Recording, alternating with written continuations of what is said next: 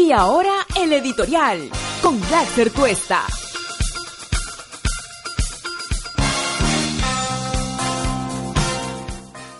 Ayer se ha producido una decisión de lo más significativa en el ámbito del Poder Judicial, que si bien es cierto, da cuenta de el eh, razonamiento de la máxima instancia en el sistema de administración de justicia en un caso muy concreto, que es el caso de Luciana León, pero creo que deja un precedente muy importante en torno a dos cosas que son a estas alturas ya muy importantes, nítidas, pero sin embargo hay algunos que al respecto todavía plantean falsos debates. Primero, que la condición de quienes están hoy día en la Comisión Permanente del Parlamento no es la de congresista de la República, porque ya el Congreso fue disuelto, y además que no deben estar ya eh, siendo protegidos con la prerrogativa, prerrogativa de la inmunidad parlamentaria. ¿Qué cosa es lo que ha dicho el eh, Poder Judicial? Que ser parte de la Comisión Permanente no es una justificación, un motivo o una valla o una barrera para que el sistema de administración de justicia pueda desarrollar investigaciones y diligencias eh, siendo estas o pudiendo ser estas, digamos, las más gravosas, porque ya no les reviste la inmunidad parlamentaria. El argumento, como ustedes saben, de Luciana León, que había pedido que se dejen sin efecto 11 diligencias, entre ellas el levantamiento de su secreto bancario, de su secreto eh, de comunicaciones, el allanamiento de su domicilio, pues ha sido respondida con un contundente no porque ella ya no puede ampararse en la inmunidad parlamentaria. ¿Qué cosa es lo que ha dicho la Sala Penal Especial de la Corte Suprema? Ha rechazado por unanimidad el recurso de la señora León, que pedía que se deje sin efecto varias de las diligencias que se habían producido. Esto bajo el argumento que aún goza de la eh, inmunidad parlamentaria esto ha sido ya desestimado. Así que cualquier persona, sea quien sea, dentro de lo que viene desarrollando como parte de la comisión permanente, sabe que, independientemente a esa condición, si es que tiene eh, o pesa sobre él o sobre ella alguna investigación y se va a desarrollar, o de hecho se está desarrollando ya alguna diligencia que pueda, entre otros, incluir algunas de las que en este momento se han validado ya por la Corte Suprema, pues van a estar sometidos a la justicia como cualquier persona, cualquier ciudadano sin ningún nivel de protección. Esto es una muy buena noticia en el caso de Luciana León, ¿no es cierto? Y en el caso de que eh, cualquier otro que haya pretendido en su condición de miembro de la Comisión Permanente de esconderse o ampararse bajo el paraguas de, entre comillas, la inmunidad, pues ya sabe qué suerte va a correr si es que alega o argumenta una eh, digamos, de esa naturaleza o en esa dirección. Es una muy buena noticia. Ayer también el fiscal Rafael Vela se ha eh, pronunciado a la salida de, después de dar su manifestación, sobre lo que significó en tanto eh, perjuicio el hecho de que el 31 de diciembre del año pasado, el señor Pedro Chavarri, que duda cabe a estas alturas, por encargo de los políticos que después lo blindaron y protegieron en el Congreso, y en particular Keiko Fujimori y Alan García, que pues tomó la penosa decisión de quitarse la vida, pues eh, causó a las investigaciones en el caso Lavallato, porque él, siguiendo este encargo, o cumpliendo diligentemente ese encargo, los destituyó el 31 de diciembre, aprovechando, y eso da cuenta ya de su catadura moral, y lo pone digamos, y esto no es una novedad para que, no conocemos la historia de algunos personajes, en su condición de aprendiz y ahijado de Blancanel y de que junto con otros y auspiciados por Vladimiro Montesinos generaban ese tipo de acciones cuando en nuestro país había una dictadura donde parece el señor Chavarri alimentó o robusteció sus usos y costumbres. Pero esto se revirtió después porque la población se movilizó y tuvo que reponer a los fiscales eh, Vela y José Domingo Pérez, en tanto eso era lo que correspondía. Pero sin lugar a dudas eh, generó perjuicios. Por ejemplo, no se firmó el acuerdo con Odebrecht en ese momento. Casi se pone en riesgo y no se quiere suscribir. Se tuvieron que postergar las diligencias, entre otras los interrogatorios a Jorge Barata, lo que nos hubiera podido ahorrar bastante tiempo y saber más temprano todo lo que hicieron algunos de los políticos, exfuncionarios, empresarios, periodistas y otros en esta red de corrupción que Odebrecht hacía bailar al ritmo de samba. Y el fiscal Vela habló sobre esto y dio cuenta de todos los problemas que esto ha generado. Pero sin, lugar a duda, y creo que a estas alturas ya es de sentido común, advirtió nuevamente o dio cuenta nuevamente de que están bajo una permanente amenaza, en un riesgo permanente de que puedan, dentro de poco tiempo, sacarlos del cargo nuevamente. Y esto porque hay dentro del Ministerio Público todavía una estructura, un mecanismo que está buscando traerse abajo la lucha contra la corrupción. A la salida de esta audiencia que fue en la Corte Suprema, eso es lo que declaró el fiscal Rafael Vela. Con la doctora Zoraida Ábalos nosotros tenemos una relación permanente de coordinación. La doctora Zoraida Ábalos permanentemente ha sido portavoz de nuestros requerimientos, de tal manera que desde el punto de vista de lo que representa nuestra relación jerárquica, creo que parte del hecho de poder seguir trabajando con tranquilidad está justamente definido por su respaldo por el respaldo de la señora fiscal de la Nación. No sucede lo mismo en la Junta de Fiscales Supremos, que es donde hemos denunciado públicamente que pueden existir este tipo de instrumentalizaciones y manipulaciones para, poder, para buscar el mismo propósito de lo que se decidió el día 31 de diciembre por la noche, que era retirarnos del equipo especial. Pero sí tenemos que denunciar que efectivamente estamos permanentemente amenazados por este grupo de fiscales supremos, dentro de los que se encuentra el señor Chávarri. Bueno, está claro de que ahí tenemos a tres personajes muy sinuosos, tres personajes altamente peligrosos, en tanto tienen un poder evidente y están buscando entorpecer las investigaciones en las que ellos aparecen como personajes protagónicos, claves, centrales en lo que el Ministerio Público ha identificado como una red de criminalidad organizada dentro del sistema de administración de justicia. Rodríguez Montesa, el eh, señor Tomás Aladino Galvez y el señor eh, Chavarri, Pedro Chavarri, pues están en esa tarea, traerse abajo las investigaciones, porque están directamente referidas a ellos, porque con eso pueden beneficiar a quienes han generado los actos de blindaje, que ojalá el próximo Congreso eh, vea como urgente y revierte esa situación para que puedan ser debidamente investigados. Y por cierto, están tratando de, en las Fiscalías Supremas y sobre todo en la Junta de Fiscales Supremos, de ganar terreno y arrinconar a la señora eh, Ábalos, que es la, como ustedes saben, fiscal de la Nación. En esa pretensión quieren sacar a Rafael Vela, quieren sacar a José Domingo Pérez y quieren, por cierto, apoderarse o traerse abajo los avances que ha tenido la investigación de Pablo Sánchez, a quien quisieron hace no mucho arrebatarle esta investigación para que se cayeran 20 procesos, 20 carpetas fiscales donde ellos son actores protagónicos. Hay que recordar que los tres están ya en condición de investigados y sobre ellos pesa alta sospecha de que pueden haber sido participantes muy activos en una red y una trama de corrupción en el sistema de administración de justicia. Tiene razón Rafael Vela cuando dice son una permanente amenaza ¿Qué espera la fiscal Revilla para pedir la suspensión de Chávarri? Que es posible, porque el juez eh, Núñez Julca ya se lo ha dado en otro caso, o ha tomado esa decisión en otro caso, cuando hay fiscales y jueces que estando en funciones, pues pueden obstaculizar la justicia. Y él ha estimado conveniente suspenderlos temporalmente mientras investigan su caso. Con Chávarri debería pasar lo mismo. ¿Qué cosa es lo que sucede en esa Fiscalía Suprema que no se todavía toma esa decisión, pese a que el pedido se ha venido haciendo de manera insistente por parte de los fiscales José Domingo Pérez y el eh, fiscal Rafael Vela. Esta presentación de Vela el día de ayer es en el marco del proceso de investigación que se sigue contra el señor Pedro Chavarri por encubrimiento real.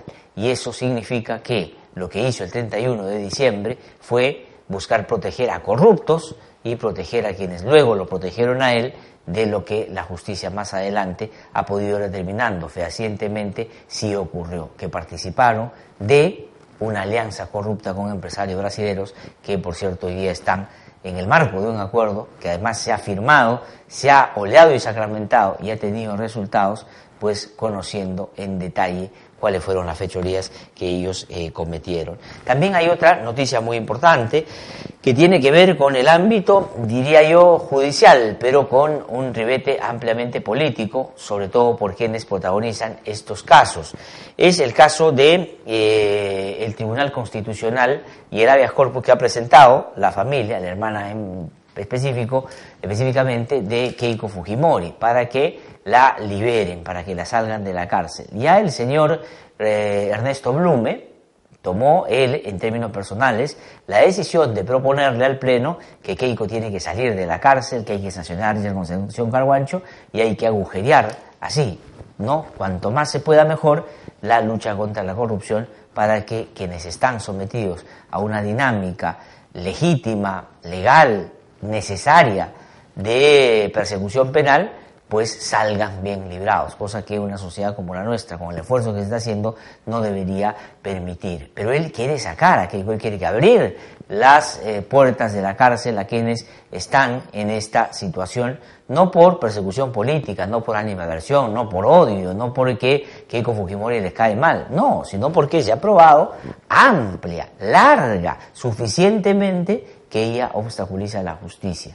¿Qué cosa es lo que ha tenido que hacer el señor Blume? Yo diría en contra de su voluntad y seguramente mordiéndose la lengua y seguramente ajustando todo. Ha tenido que pedirle al Poder Judicial que le envíe, o a la instancia correspondiente, que le envíe el testimonio de Jorge Yoshiyama Sasaki, sobrinísimo de Jaime Yoshiyama, que se ha difundido en los últimos días a través de algunos medios de comunicación y que da cuenta con lujo de detalles como la señora Keiko conocía el origen ilegal de los fondos que venían de Odebrecht, que ella lideró toda la organización de ese mecanismo para tratar de esconder ese origen a través de la típica acción o accionar de quienes cometen lavado de activos con pitufeo, aportantes falsos, y además garantizó a quienes participaban de ese hecho ilegal de que la justicia estaba bajo control porque ellos ya habían tomado contacto y tenían la certeza de que ahí en las máximas instancias, tanto el hermanito y nuestro Zapariachi, como tanto el que eh, terminó siendo, por razones obvias y de supervivencia, fundamental para estrategia, el señor Chavarra en el Ministerio Público.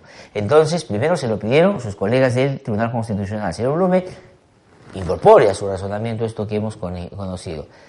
Él, digamos, miró al techo y empezó a silbar Luego se lo pidió formalmente el procurador del Poder Judicial y ahora se ha visto en la obligación de pedir que le envíen esta manifestación, este testimonio.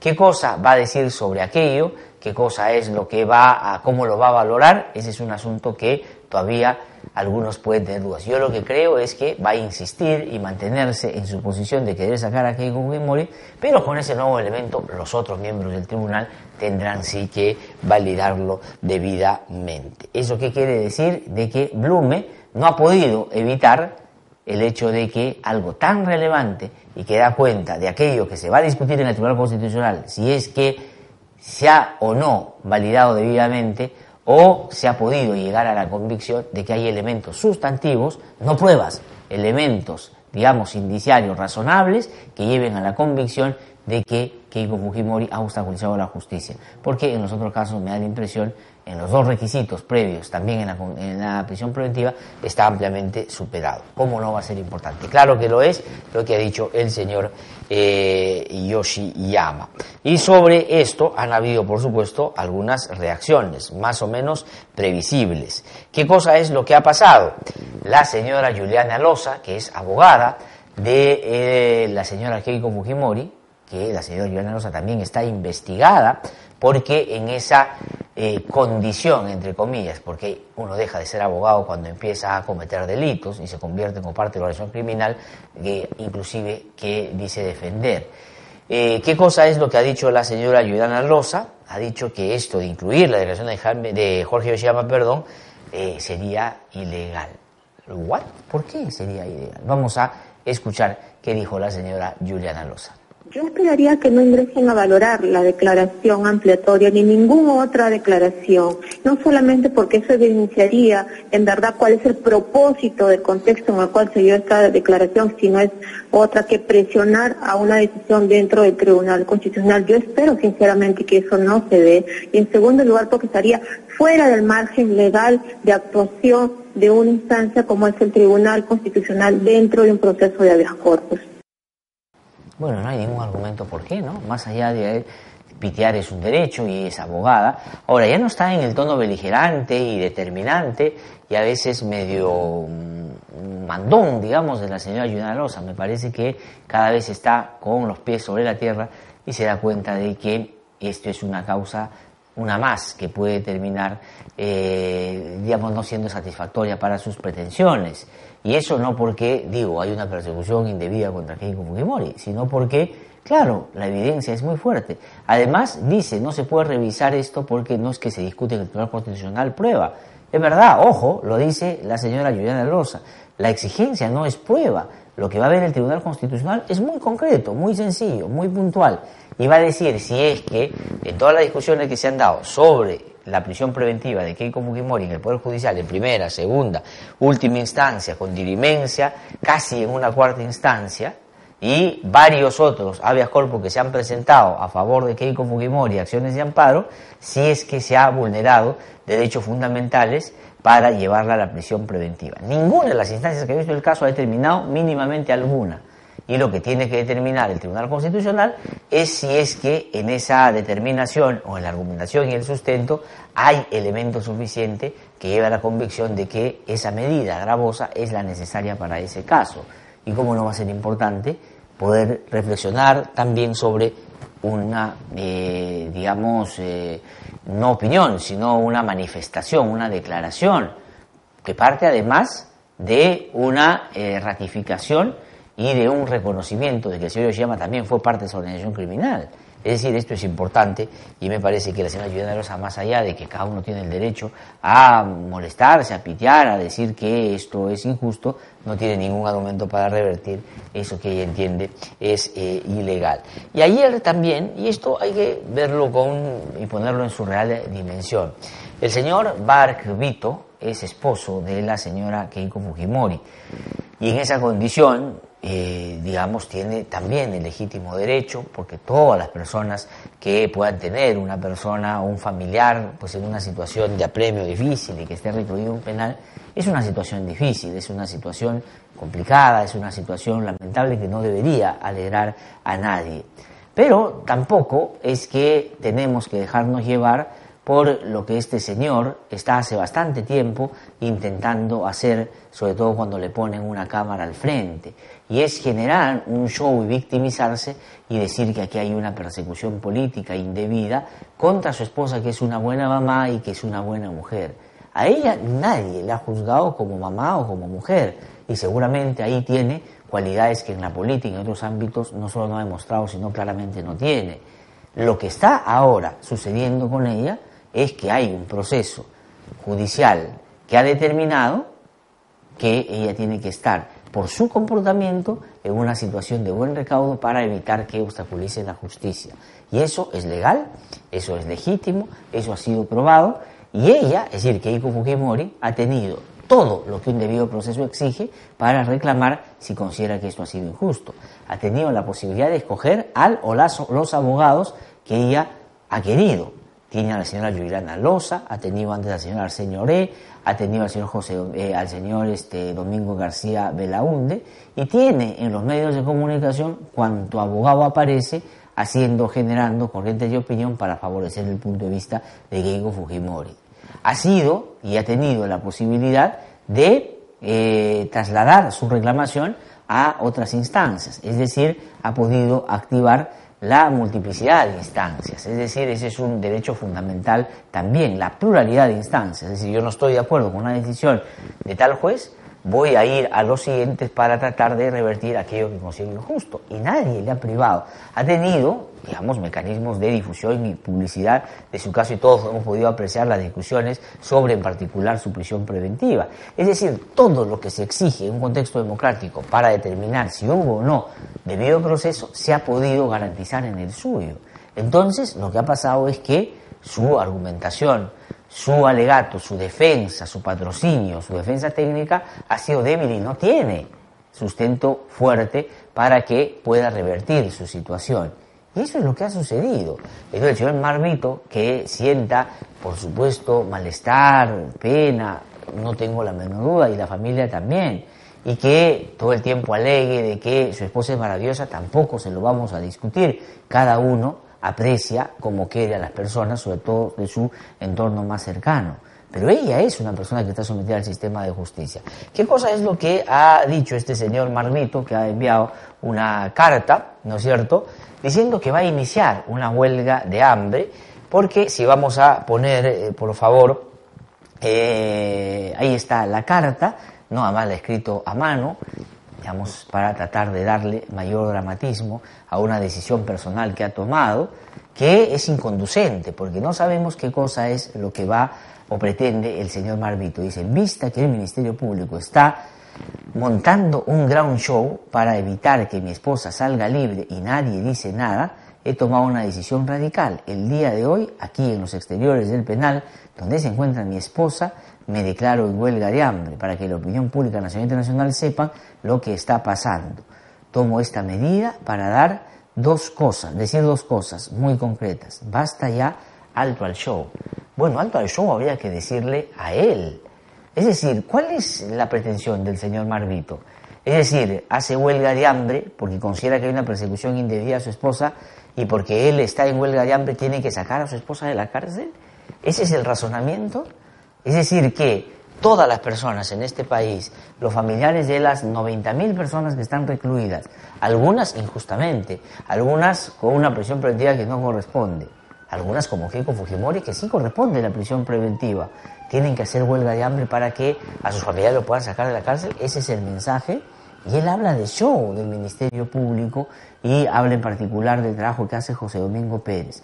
José Domingo Pérez es un fiscal que digamos, por fin en nuestro país ha decidido con valentía, con coraje, con inteligencia, con audacia, pero sobre todo con diligencia, poner en su sitio a quienes creían que podían manejar el poder a su antojo. Dentro de ellos, la señora Keiko Fujimori. Y de lo que el señor Vito, que no se le conoce oficio, eh, digamos, eh, conocido, no se sabe oficio conocido, se ha beneficiado también. Entonces, que no venga ahora, yo entiendo el legítimo derecho que él tiene como persona y hay que respetar ese malestar y esa molestia y, por cierto, hay que entenderla. Pero lo que no puede es, digamos, generar esto y creer que por eso tiene que tomarse alguna discusión judicial favorable a quien él en este momento está defendiendo. Eso no es posible, eso me parece que no es adecuado y eso me parece que no suma. Ahora, curiosamente, esto se da cuando se conoce que el presidente del Tribunal Constitucional ha pedido a la instancia correspondiente que le envíen el testimonio de Jorge Yashiyama, que la pida, liquida, que le genera una seria dificultad y un revés a la señora Keiko Fujimori y a su defensa, porque el tonito de la señora Yunana Rosa es, oye, creo que ya perdimos. Pero no puede hacerse este tipo de situaciones porque la verdad me parece que no ayuda.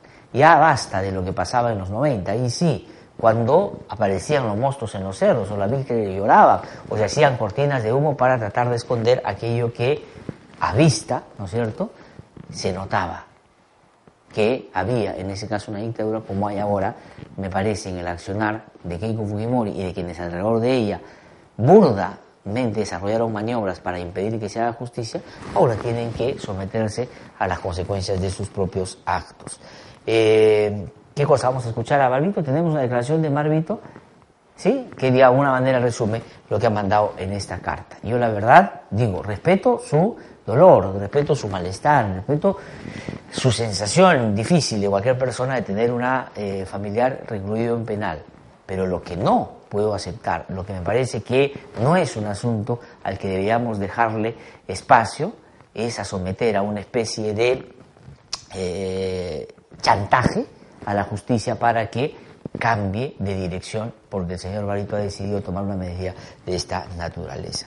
Me parece que no ayuda ni siquiera a Keiko Fujimori porque eso no va a tener ningún efecto concreto. Vamos a escuchar qué dijo el eh, señor Marvito, que el otro día se apareció con unos tremendos eh, depósitos, ¿no? Tapers eran, ¿no? Tapers superlativos llevando desinformación que pueda ayudar a su esposa. Vamos a escuchar qué dijo. Es una consecuencia de abusos, de excesos, de jugadas de parte del Ministerio Público, de reality show de José Domingo Pérez. Y llega un momento que necesita ser basta y auto el show. Un fiscal que quiere llegar a la verdad y pide a un investigado a declarar, escuche su declaración. Pero ¿qué hace Domingo Pérez desde el principio? En ese día que hay las declaraciones, hace animento a Fuerza Popular. Otro día que Keiko va voluntariamente a declarar, hace una detención ilegal. Fue 45 días, 50 días desde la audiencia de TC, déjalo TC actuar. Ahora, si la detención de Keiko Fujimori es ilegal, y es como dice el señor Marvito, la pregunta que habría que hacerle, no sé si la pueda entender, pero quienes están alrededor de él de repente le pueden hacer comprender es, ¿por qué un juez, más tres jueces, más cinco jueces, más una jueza, más tres jueces que han visto las, eh, más no, más ocho jueces que han visto todos los amparos que han presentado, le han dicho que no tienen la razón? Eso quisiera, quiere decir, según el razonamiento del señor Marvito, que José Domingo Pérez, un fiscal provincial del Ministerio Público, que ni siquiera los miembros de la Fiscalía Suprema lo quieren ahí, tiene la capacidad de manejar a todo el Poder Judicial. Eso, la verdad, no es real, no es este, atendible y me parece que él quiere seguir toda una línea más bien en la dirección de lo que él está criticando. Hablo de Marvito que dice que se está armando un eh, show. Juan Cheput va a tener que ir y acudir a la citación que le ha hecho José Domingo Pérez porque él dijo a un medio de comunicación que cuando él investigaba a Chávarri, recordarán ustedes, él hizo una ponencia para que a Chávarri le puedan levantar el fuero y pueda ser investigado por varios delitos, los miembros de Fuerza Popular le ofrecieron que a cambio de un buen trato a Chávarri le iban a dar la presidencia del Congreso de la República. Lo dijo él, eso apareció en los medios de comunicación. Entonces José Domingo Pérez, en su línea de probar los eh, o las acciones de obstaculización de Fuerza Popular y Keiko Fujimori frente a eh, los casos en los cuales está involucrada, dijo, bueno, voy a llamarlo a este señor para que nos explique por qué se podría dar cuenta de un elemento más de abuso de poder para obstaculizar la justicia. Y el señor Cheput, digamos, se ha molestado, se ha ofuscado, ha dicho, ¿cómo es posible que me llame este señor solo por dichos y cosas de esa naturaleza? Pero voy a tener que ir para satisfacer su curiosidad. Ha dicho eso de José Domingo Pérez. No, no, es que no va a ir a satisfacer la curiosidad de Pérez. Vas a ir a explicar qué cosa quiso decir cuando dio cuenta de que le habían ofrecido la presidencia del Congreso a cambio de favorecer al señor Pedro Chávarri.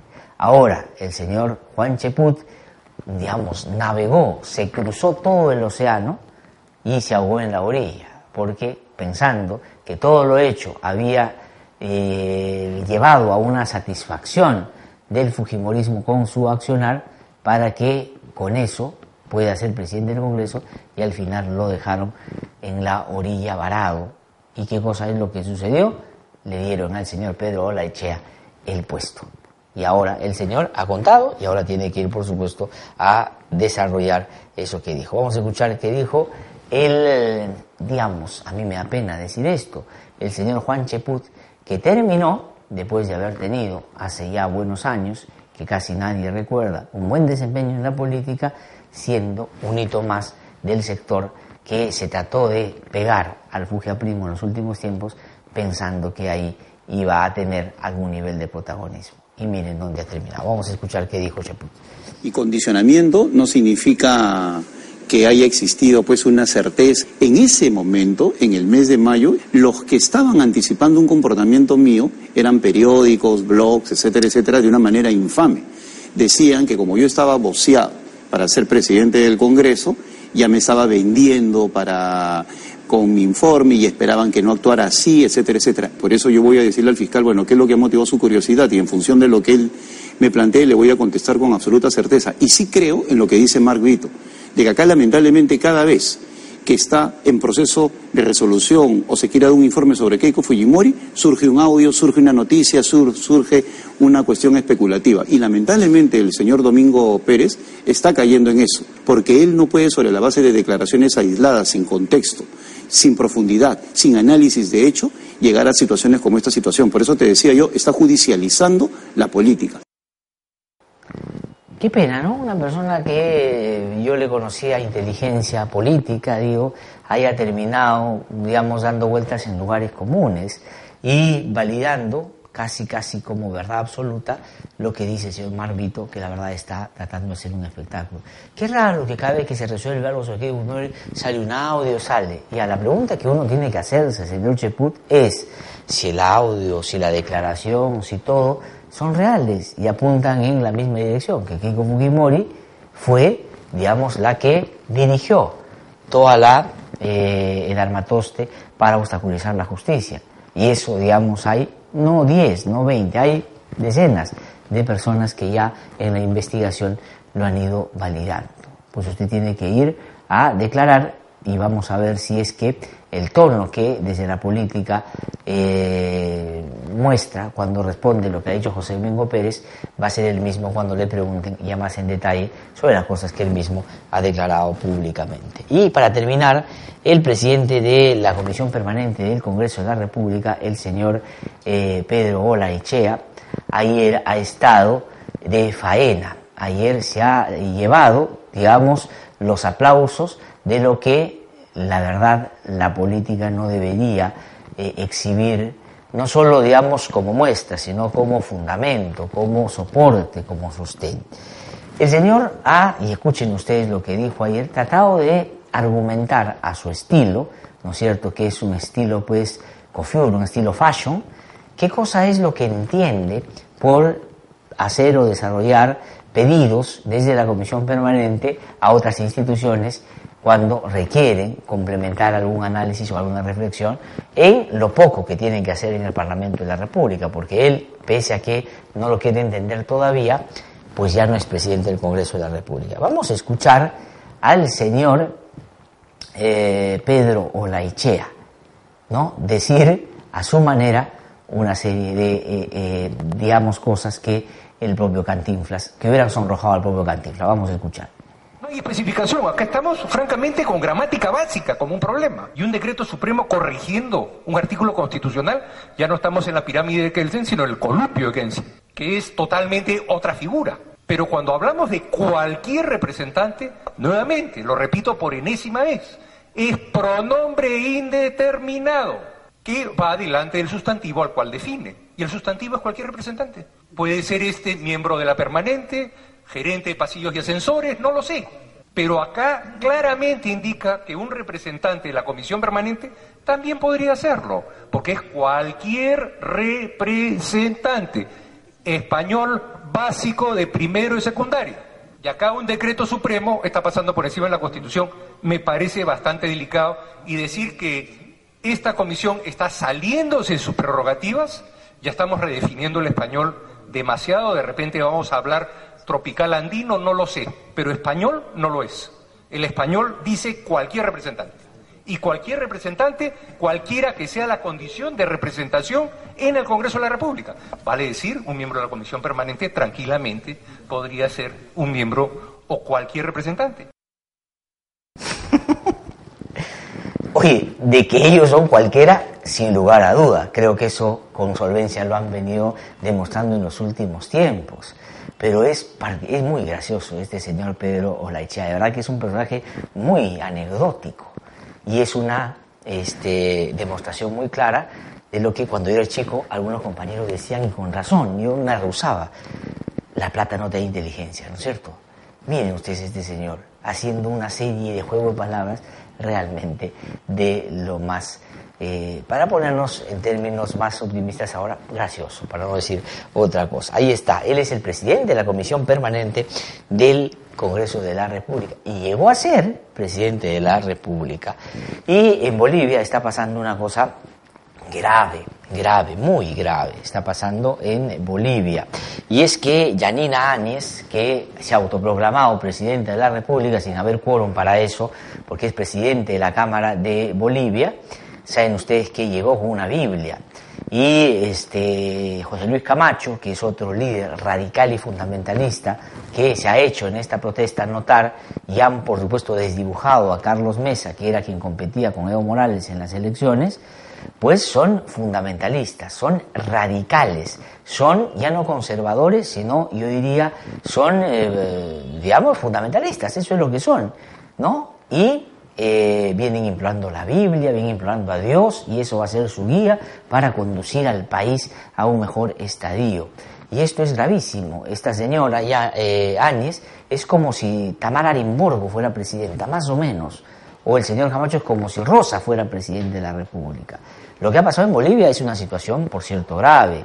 Eh, Evo Morales, digamos, tuvo una serie de acciones que iban en el sentido contrario a primero lo que él predicaba y en segundo, claramente, empezó a avanzar hacia una lógica autoritaria de querer quedarse en el poder más allá de la propia constitución. Perdió un referéndum para volver a candidatear y después sacó con un tribunal, por supuesto, muy favorable, una interpretación auténtica de que él podía postular a una reelección, cosa que no solo no era correcto, sino era abiertamente inconstitucional. Y eso lo puso en una condición, por cierto, ya de aspirante o si no, de una persona autoritaria.